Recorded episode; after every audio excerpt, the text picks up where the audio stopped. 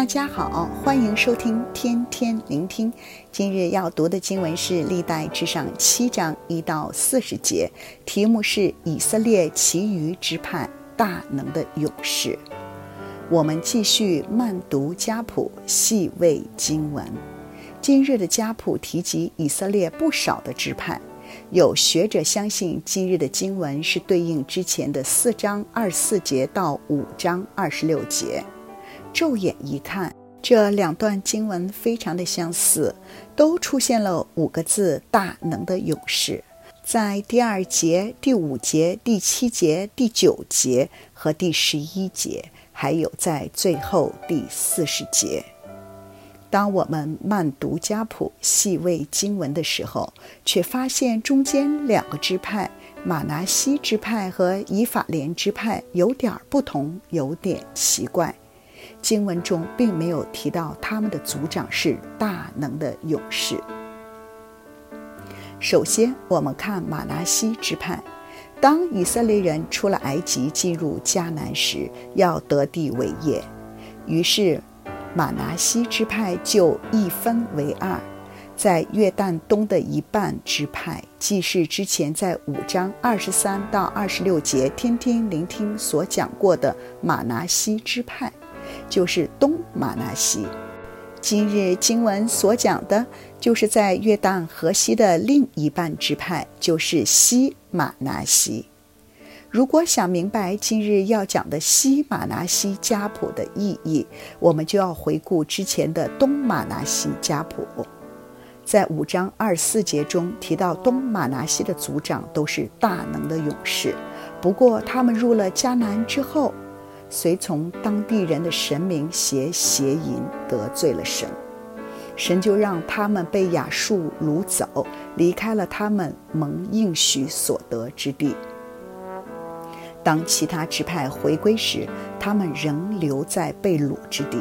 这说明，就算有大能的勇士，有强大的军队，最后也可能得不到神的祝福。相反，西马拿西并没有大能的勇士，没有能出战的军队。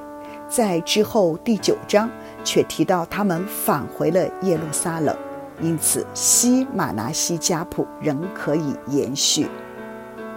想起在撒母耳记十七章的四十五节中，大卫面对巨人歌利亚时，说出了一句名言：“你来攻击我是靠着刀枪和铜戟，我来攻击你是靠着万军之耶和华的名。”大卫在逆境中知道谁是他真正的依靠，不是在乎武器与能力，而是在乎神的同在与帮助。因此，大卫非常重视约柜和圣殿，将约柜运回了耶路撒冷。知道自己不能兴建圣殿，却没有失望，仍积极地参与，预备物资，安排后事。接着，我们看以法莲支派，在经文二十一节提到，以法莲有两个儿子，因为夺取别人的牲畜而被杀了，这是令以法莲感到悲哀。于是给另一个儿子起名叫比利亚，意思是在祸患中。虽然比利亚因为家庭不幸背负了一个不好的名字，但是他和他的家族并没有因此而失去神的祝福。他的女儿成为建筑家，兴建了两个非常重要的城市：上伯和伦及下伯和伦，还有。发现，在他的家谱中出现了一位民族英雄，就是约书亚。约书亚继承了摩西，带领整个以色列进入了应许之地。大家还记得历代志的写作背景吗？当时以色列人被掳回归，没有军权，失去了安全。相信当他们读到这家谱时，必定得到鼓励，不惧怕，不放弃，依靠神，终蒙福。